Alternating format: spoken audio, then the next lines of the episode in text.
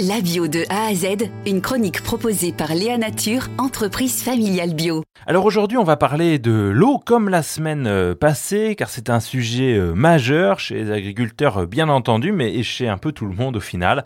Alors on, parlait la dernière fois de, des questions de, pollution, de pesticides. Cette fois-ci, on va parler de l'utilisation de l'eau, cette question de la quantité, et puis aussi peut-être de son gaspillage. On va en parler avec vous, Stéphane Rosé. Bonjour.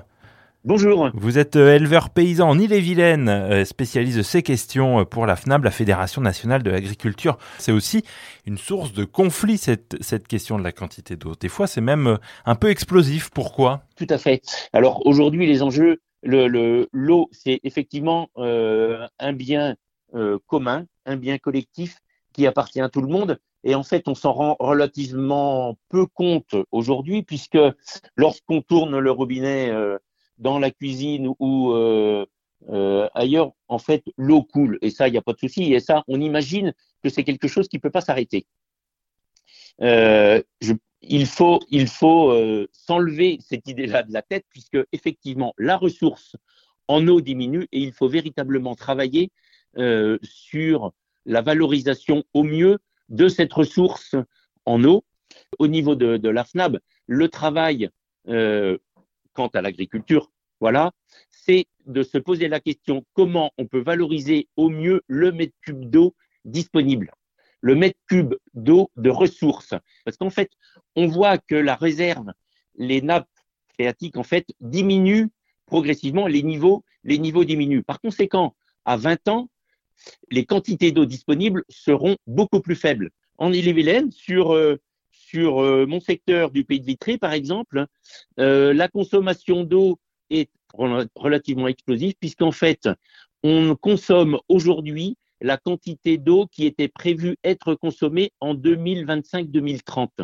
Et ça, c'est énorme, c'est pharaonique. Il faut véritablement se poser la question de savoir comment euh, on peut réduire cette consommation, cette consommation d'eau-là.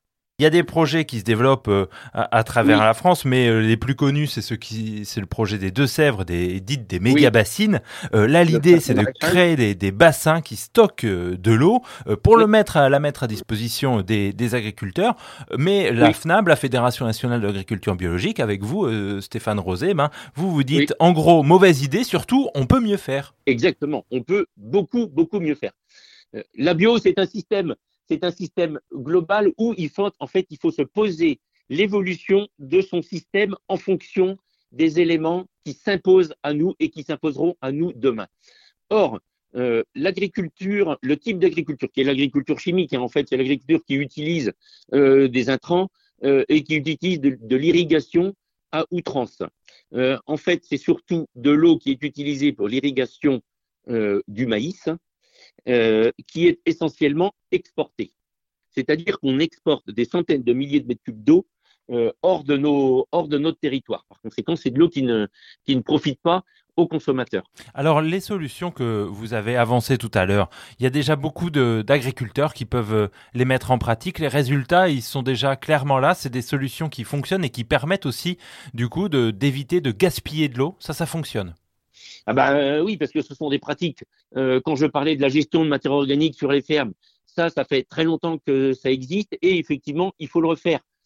Et donc, en bio, on travaille là-dessus, donc sur ce maintien effectivement euh, de la fertilité des sols et donc de la capacité à retenir l'eau. Et autrement, euh, bien sûr, donc travailler avec, avec des, sur des rotations de culture, stocker le carbone dans les sols, euh, utiliser des cultures qui sont euh, moins gourmandes en eau, ce sont des pratiques qui fonctionnent tout à, tout à fait. Voilà.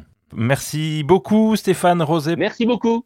Léa Nature, fabricant français de produits bio en alimentation et cosmétiques, bénéfique pour la santé et respectueux de la planète. Léanature.com